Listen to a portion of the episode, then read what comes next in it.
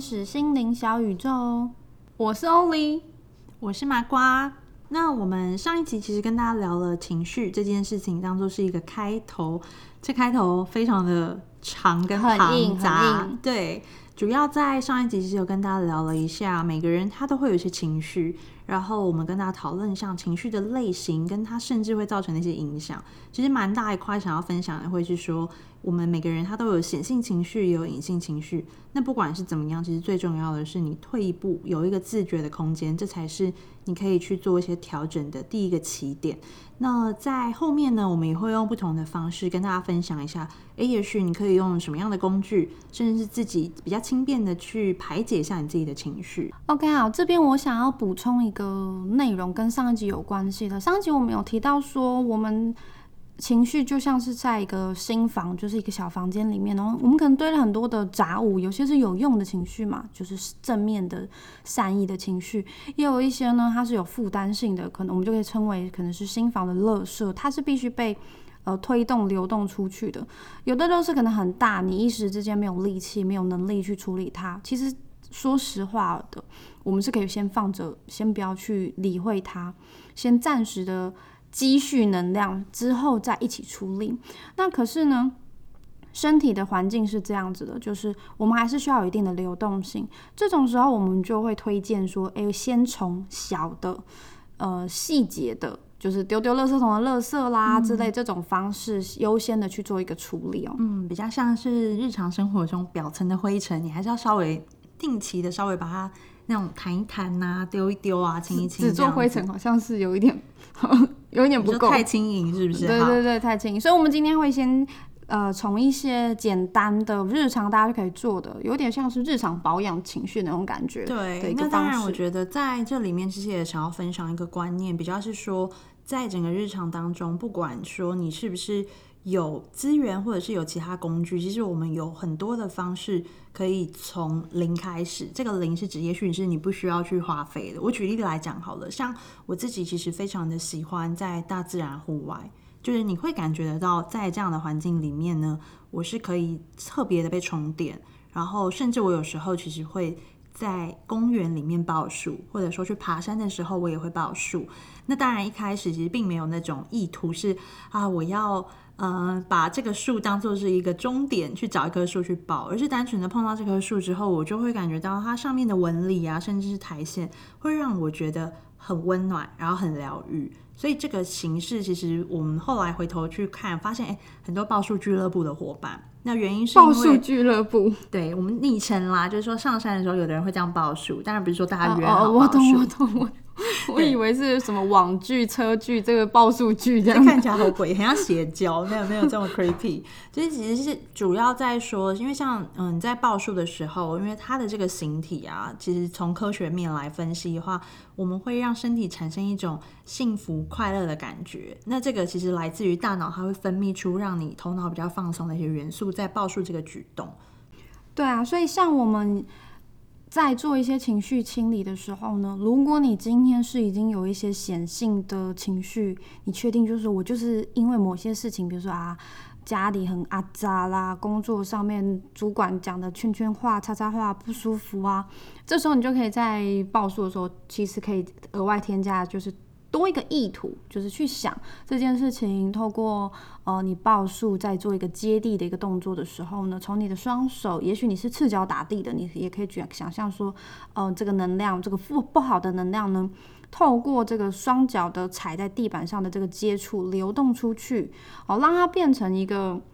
重新的被大地消化，就像是我们会说，海洋是一个地球的很好的进化的一个。环境，同时大地也是一个很好的消电池坡的一个环境，就透过这个过程把它代谢掉。嗯，你刚刚讲到意图，我就想到一个还蛮有趣的爬山传说，就是如果在你爬山的时候，你可能说因为天气的状况不小心迷路了，然后就会有人说，那你那时候先去报数。然后报数的时候，你可能可以就是祈求他让你找到正确的路等等。但是当然，我觉得这种祈求某方面也是意念的设定嘛。某方面其实是说，当你在很慌张的时候，如果你还要持续的找路，你可能更会找找不到原本应该走出去的路。但是当你报数的时候，其实它的那个形体会让你的头脑减低这个不安跟紧张的感觉，稳定下来，对它的稳定性是高的，所以我觉得这个意图的设定，其实某方面来讲，看你用什么样的角度去诠释，我觉得都还蛮有意思。它其实就是代谢掉你的紧绷焦虑感，然后让你的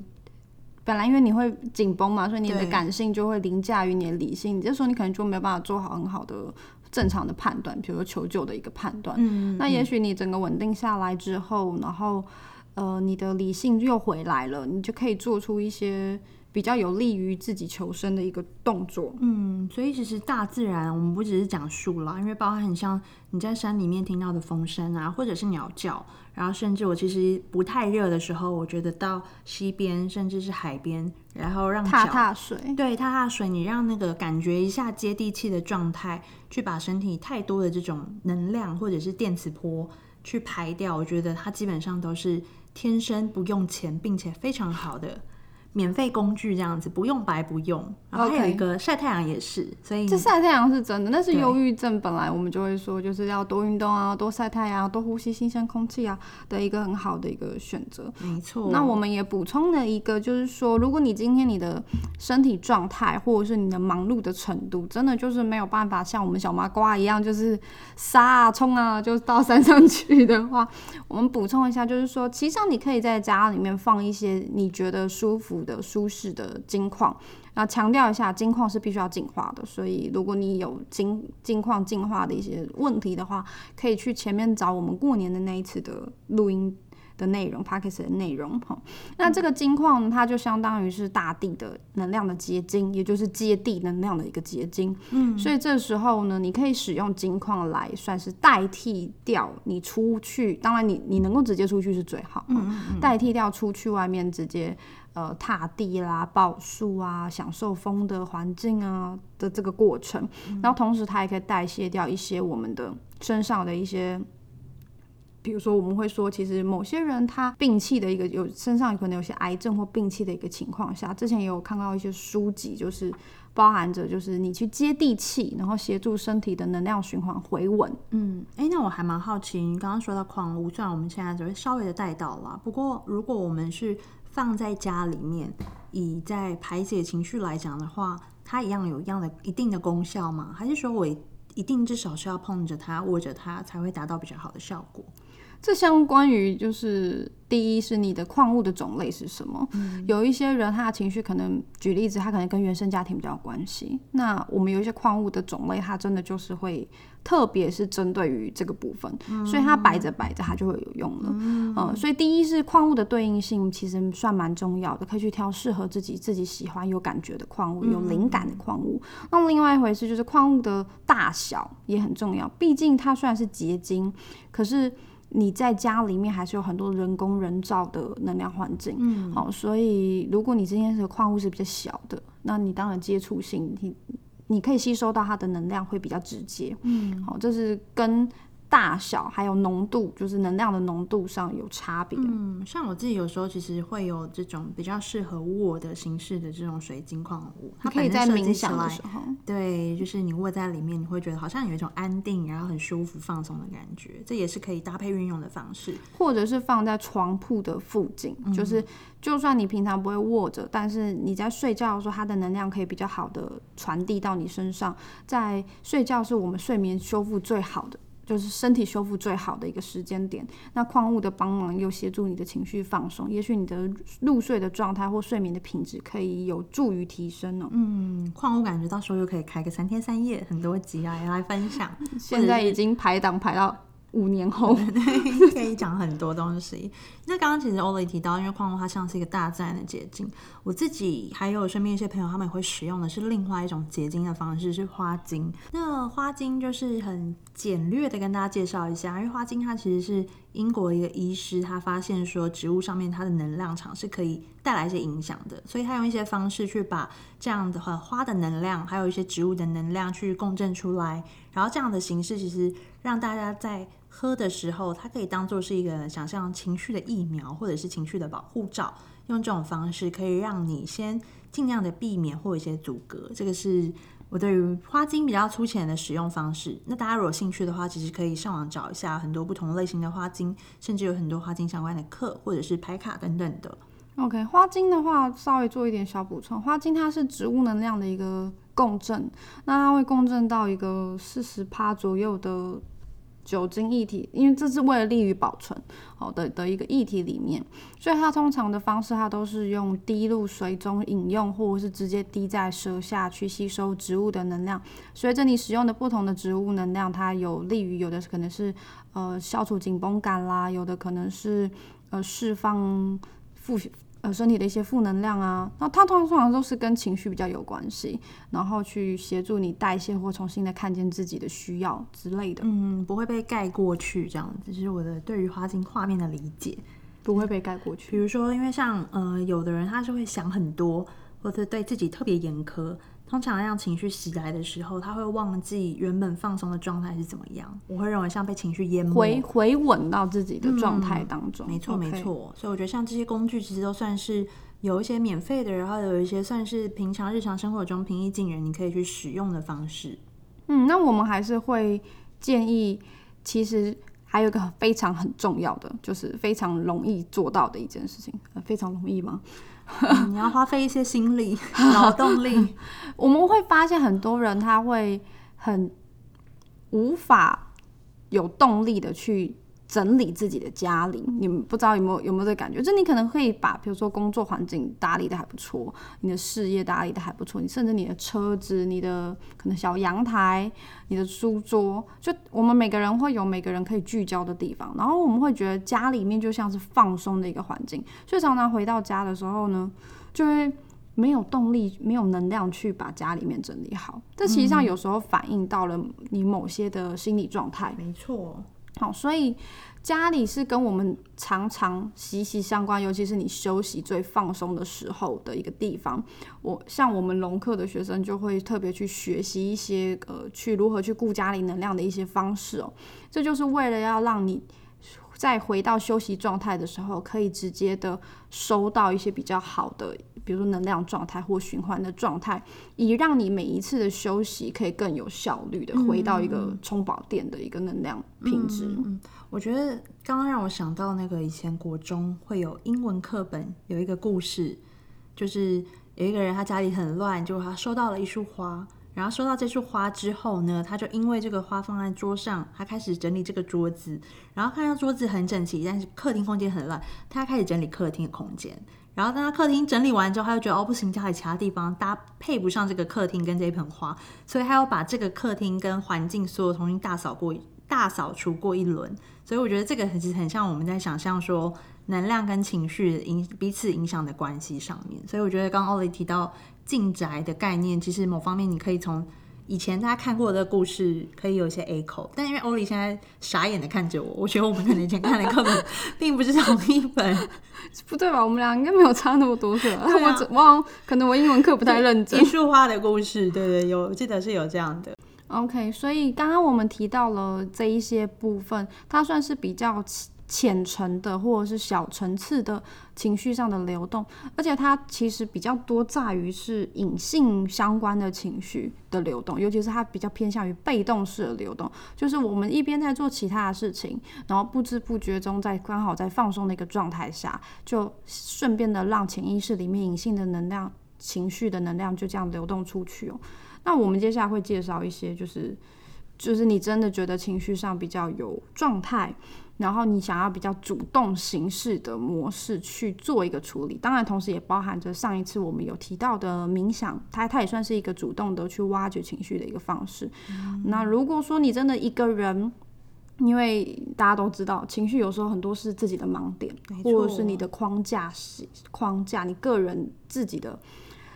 嗯个性，对，或者是你的思考形式跟模式就是被自己局限住。对，或者是因为你的成长经验累积下来，所以你的价值观落在哪一个层层次，然后你没有办法换位思考，因为你没有去适应过别的角色的状态。这时候呢，我们就会需要介入，就是有外力的介入，也就是比较更加的主动的去处理情绪。可能比如说，例如说，呃，你找个人聊聊天，或者是专业一点，就会是心理智商。没错，哎，其实我觉得最近这几年啊，心理智商的。概念在呃我身边的人开始比较普及了，我讲身边的人普及是指说，如果我朋友讲到心理智商，好像以前都会标签化，觉得他是精神病啊，或者是遭遇忧郁啊，你才需要去看心理智商。但是其实我觉得心理智商本来在国外的概念就是一个你跟自己给自己一个对话的时间，去找透过专业的人的引导，看看你现在自己碰到什么样的状况。对，像心理智商呢，我们自己会认为说，它也算是某种的。日常保养，嗯，就是当你已经开始觉得情绪有点不稳定了，你没有办法很好的，比如说睡眠，或者是去处理一些事情，你你会在处理事情的时候，一直有情绪从你的画脑袋中、画面中出来干扰你，然后你又要花力气再把它压下去的那个过程，其实上就是身体在提醒你说，你现在情绪已经在一个可以说是。边缘就是他很快压不住他的一个边缘了。这种时候，其实我们就会建议说，不要再依依赖自己的理性，嗯，就是故意去把他把情绪又压回去的这个动作。好，不过我其实倒也觉得，好像现在嗯，在看心理智商的条件可以更宽松一点点。举例来说，是我其实目前还没有碰到真的，比如说很明显的睡眠障碍啊，或者是不舒服。但我自己倒是今年觉得，我想要去试试看看心理智商。那这个原因比较是，我觉得在接触各种不同认识自己的工具之后啊，你会发现你有一些面对一些状况，不管是家人的问题啊，或者是感情啊，或者是工作的状态，有一些事件，你觉得你好像已经梳理开了。可是当你透过跟第三方的人聊天的时候，也许比较专业的医生，或者是他从一个呃受过系统训练的人，他可以透过问题的方式去找到你其实没有意识到那些问题。所以对我来讲，好像是诶，我找到一个可能的形式或工具，再去认识自己。那我觉得这也是希望跟大家分享的观念啦，就是不要觉得说心理之上是一个有问题、有状况，或者是你身体也即将发生了比较明显可能不舒服的时候，你才需要去寻求的协助。没错，其实心理智商。就我自己的经验里面，我们有遇到过一个，就是他本身就是心理智商专业的一个一个算博士，就是真的是很专业的一个人。然后他自己之前告诉我他的经验，就是他其实一直自己都有在做这个处理，就是不断不断的去挖掘自己的情绪，然后慢慢的释放掉很多内在的一些压力。那这同时也可以让你在其他的生活面向当中，因为你被清理开来，被梳理开来，你就会是一个很通畅的一个人。你再去处理每一件事情的时候，你可以很一直都保持在一个很稳定的一个基础上面。嗯，那同时也借由他的一些经验跟我自己的经验，我也要建议大家，就是其实心理智商它毕竟蛮多时候都跟饮食有饮食有关系的。嗯，尤其是你今天，如果你今天像小麻瓜这样，他只是就是想要去听听专业人士的话，他没有局限于某一个范围，他可能就是可以找的。老师或者是医生，他的面向选择就可以很多、很全面性，因为每个人都有自己不一样的专业。那如果说你今天的心理智商需求是比较高的，就是你很着重在某一个重量级的课题的话，你想要专门找着他去处理的时候，呃，我们会建议说你的对象要挑的比较好。那这这是比较有办法处理到你着重的那个议题，因为每一个老师的专业性不同。那再来就是说。呃，其实它会是需要维持一段时间的，然后它也是需要去试试看，所以你你会需要有一个开阔的一个情绪状态跟心胸去做一个心理上的心理智商的处理，然后同时他可能到某一个阶段之后，这个老师的呃专业性已经帮助你帮到一个极限了，这时候可能他会需要换。再换一个老师，或者是你们可能要换其他类型的课题去做一个处理跟挖掘哦。那这时候呢，我也想要再补充一下，所以这时候就有一些嗯，有一些朋友，他对于去找心理智商，他可能是比较有。带有某些的恐慌，因为他要把内心的希望去解决掉这个原因问题。对，但是他可能在在揭露自己的时候，很也很担心对面的人会有什么样的一个回应的一个过程。他可能会再次的不舒服或受伤，就像是有一些小孩子，他可能从小呃在家庭环境上面他不是很舒服。也许他长大之后，他已经很有力量了，讲话也很有话语权了，他还是会不敢把当年的对话再回来问父母说：“你当初为什么会这样告诉我？”嗯，也许就是担心父母的一句话，或者是父母的想法又再次造成了二度的伤害，所以心理上也会有类似这样这样的过程。这时候我们就会，因为心理上它算是显性记忆的显性情绪的处理比较多。那他会透过显性的处理，就是对话，去挖掘掉隐性。挖出隐性的潜在可能的因素，嗯，那这时候我们可能就会建议，像类似于前面我们有提到的，从隐性开始，就是先从放松开始，然后去处理掉隐性的部分，来借着这个放松过程去挖掘到显性的，就反而会是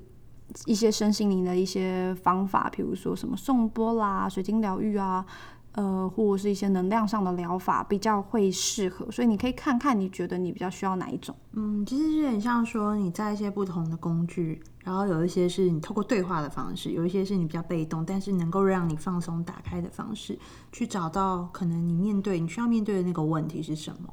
那因为今天我们其实应该不会讲到这么多，我们会把一些比较深度情绪要怎么样透过工具做排解的部分，留到下一集再跟大家做分享。那我们今天的 podcast 就到这边一样哦。如果有任何问题想要问的，或者是有什么话想告诉我们的，欢迎留言在 podcast 下面，或者是搜寻次天使粉丝专业来私讯我们，我们都会在未来继续的更新新的主题，跟聆听大家的问题哦。嗯，好，那我们今天就先这样喽，拜拜，拜拜。